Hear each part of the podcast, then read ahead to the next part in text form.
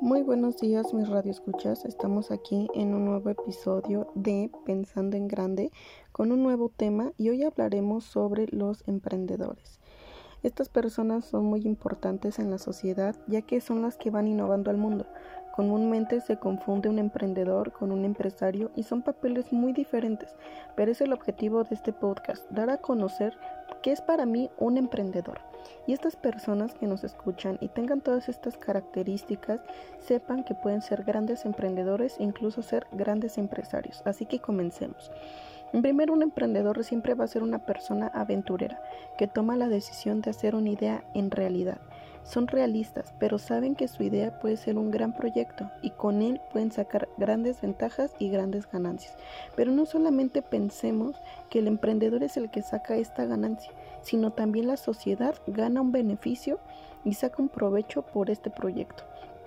Así como tienen autoconfianza estos emprendedores, también deben de tener la capacidad de enfrentar retos, ya que sacar un reto o una idea adelante no siempre es fácil, por eso tienen que visualizar diferentes caminos para lograr su objetivo.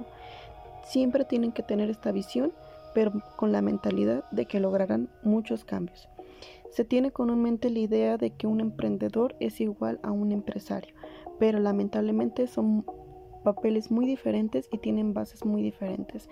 Se cree que un emprendedor debe tener bases económicas, bases de saber cómo manejar una empresa, saber el área de cada empresa, pero la idea de un emprendedor no precisamente tiene que ser del área financiera, económica o empresarial, puede involucrarse en diferentes aspectos.